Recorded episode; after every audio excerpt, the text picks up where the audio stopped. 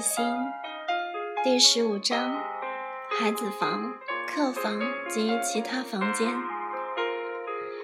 生命的成熟在于不断被对付、清理。虽然我们一生可能都会受到性格上某些缺点困扰，生命却常在和这些困扰征战的过程中，磨出光滑美丽的一面。同样的，房间整理了会再乱，因此我们在重复的整理过程中，技巧进步，耐性进步，爱心进步。房间对孩子可以有相同的意义。孩子房，这一代幸福的孩子自幼就拥有属于自己的空间。但不晓得有多少父母认真想过，为何要让孩子拥有这个房间？我知道很多孩子的第一个答案是，好让爸妈清静一下。很多父母则会冲口而出，学习独立。从前，我曾听过一个儿童心理学家提到，即使房子够大。性别相同的孩子，让他们同住一个房间，对其性格的健康发展，对将来离家后和室友相处，甚至在职场上与人同事进入婚姻都有益处。我非常赞成这个看法，也如此应用在我两个女儿身上，一直维持到她们离家去念大学。这些年。从他们共处一室所产生的问题和挣扎里，我的确看见他们都学习了一般拥有自己房间的孩子所不容易学到的功课。除了两人无法在意见不同时各自逃回房间去躲避对方，必须容忍对方不同的生活习惯和个性。更重要的。是彼此会督促，要对方为这个房间负责任。对我这个做妈的来讲，两个人的小乱加起来，往往比一个孩子的大乱更难以控制。尤其当他们都抱怨说是对方的错时，但也因此让我常常花心思去帮助他们学习整理自己的空间。孩子房的布置要以简单易整为原则。电视、杂志上那些堆满了玩偶、花花绿绿的孩子房，是母亲或佣人的辛劳，对孩子并无大益处。床，首先是床的选择。当孩子快从婴儿床毕业时，我们都曾被那些车型、船型。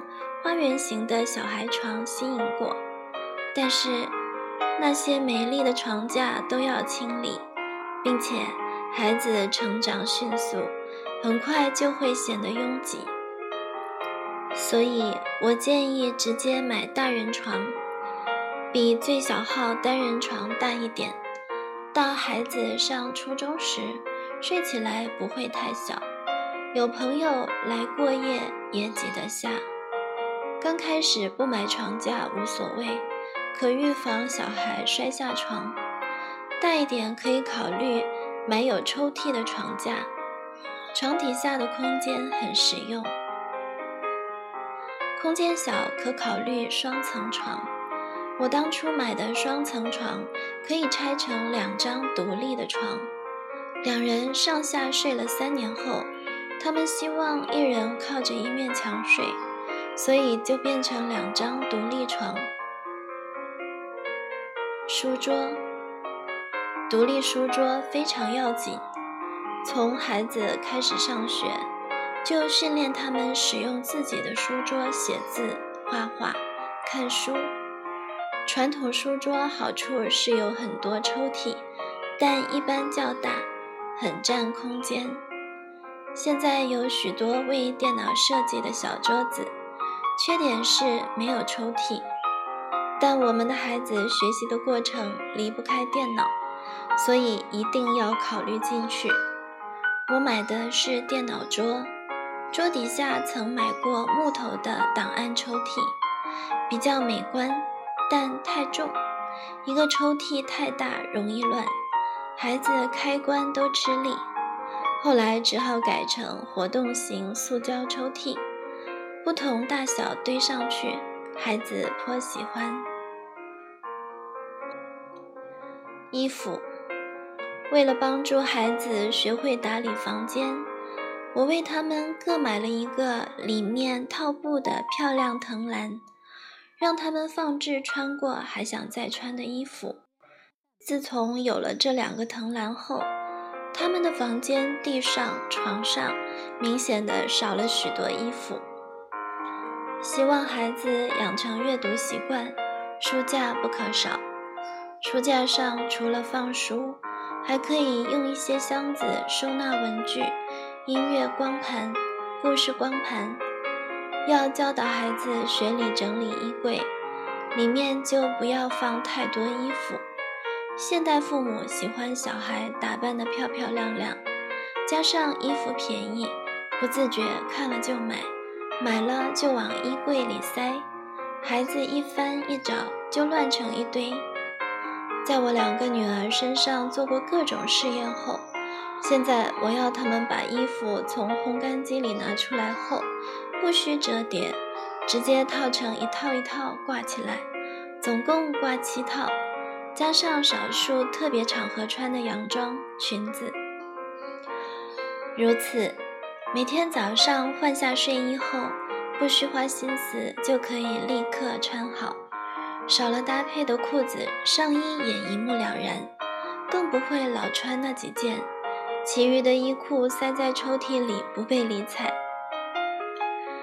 第一次是我帮他们配套，我告诉他们，若不喜欢我的搭配法。以后可以自己洗衣服，自己搭配挂好。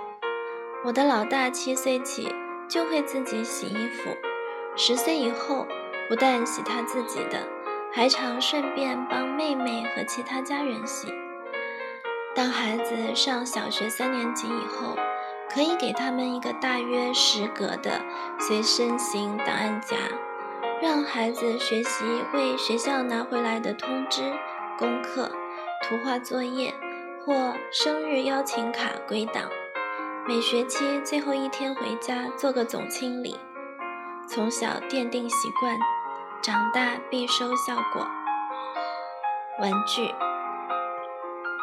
为有小小孩的家庭，我想提一下玩具的整理。基本的重点如下：一、决定你们家孩子玩具可以落脚的地方有几个。二，可以玩玩具的地方在哪里？三，出现的数量，有多少玩具是孩子随时可以去拿的？其余的要收藏起来，定期轮换或是捐掉。四，每进一个玩具就捐出一个。五。考虑把零碎细微的玩具放在需要大人协助才拿到的地方，例如小乐高积木、拼图、珠子、棋类游戏等等。家里有客人带小小孩来时，不要拿出来玩，以免造成吞咽危险或难以清理。六，买进大型玩具前要再三考虑。七，毛类玩具是敏感物的温床，无论家里有多少，小女孩总不嫌再多一个。我让孩子把最喜欢的一两个摆在床上，留少数放高在书架顶装饰用，偶尔可以拿下来玩，其他全部捐掉，成为非洲那些没有父母为他们买洋娃娃的孤儿的圣诞礼物。八，用有拉链的透明塑胶袋整理拼图，把图案剪下即可。用透明保鲜盒收益智玩具。九，不要允许两份相同的扑克牌、大富翁同。时自由让孩子使用。十，玩具绝不是越多越好。做父母的要认识什么是必备的玩具，就会明白家里的空间没必要被那些可有可无的玩具占据太久。从书本和个人经验，我通常建议父母家里真正必备的玩具有以下几项：室内彩笔、粘土、色纸、文具、乐高。积木、拼图、厨具、几样纸盘游戏、书、音乐。室外，球、跳绳、脚踏车、沙滩园艺玩具。试着每个月把一些少用的玩具装到垃圾袋，放在储藏室。下个月放新的袋子时，把上个月的拿进来。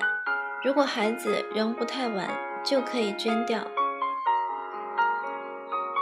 其他房间，以前买房子时，曾经参观过一些很大的房子，孩子长大都搬出去，只剩下一对老夫妇守着，所以连洋娃娃都有一间房间可以住。走在其中，让我想起洛城市中心路旁。那些无家可归的流浪妈妈和他们的孩子，不胜唏嘘。一般家庭在卧房以外，大概就是多一个房间可以运用，不妨考虑在布置上灵活一点，让那房间有多重功用。例如，书房可以成为临时客房，客房可以成为健身房或玩耍房。因着两个女儿同睡一个房间，我们家楼下的房间就成了自由房。这些年来，他戴着不同面具，在每一个阶段扮演不同的角色。一个小小的空间，给我们多了许多选择，可以说是我们家最被彻底使用的一个空间。其主要原因，正是一开始就不给它定位。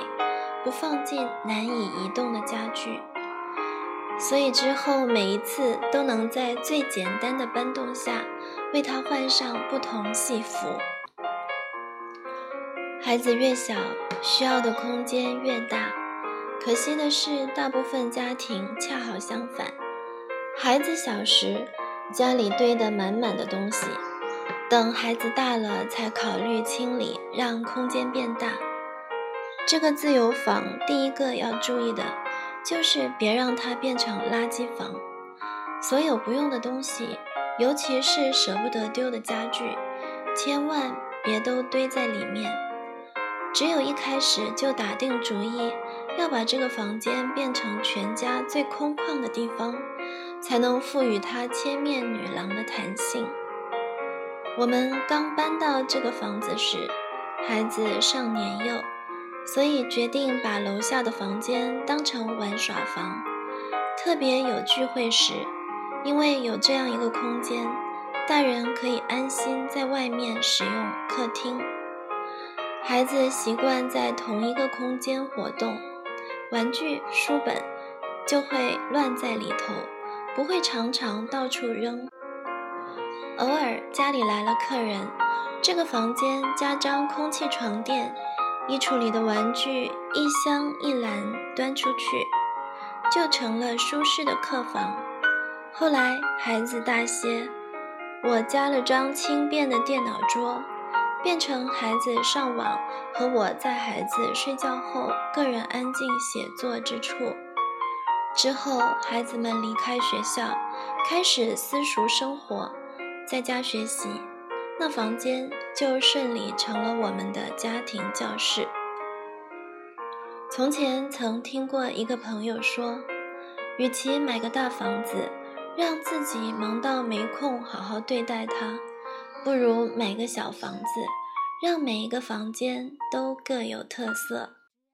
这话留在我心里，年纪越大，咀嚼起来越有味道。好好善待每一个房间。让他们各有特色，走进去，能充分享受它的精彩，生活在里头，日子也会更加精彩有劲。一起想想看：一、介绍一下你们家的孩子房，里面有些什么家具布置；二、对你而言，孩子房的整理过程里会碰到什么难题？三、分享一下整理玩具、文具、书籍的好方法。四、介绍一下你们家的其他房间，其功能是什么？容易整理吗？五、你的家有书房吗？谈谈它的功用和布置原则。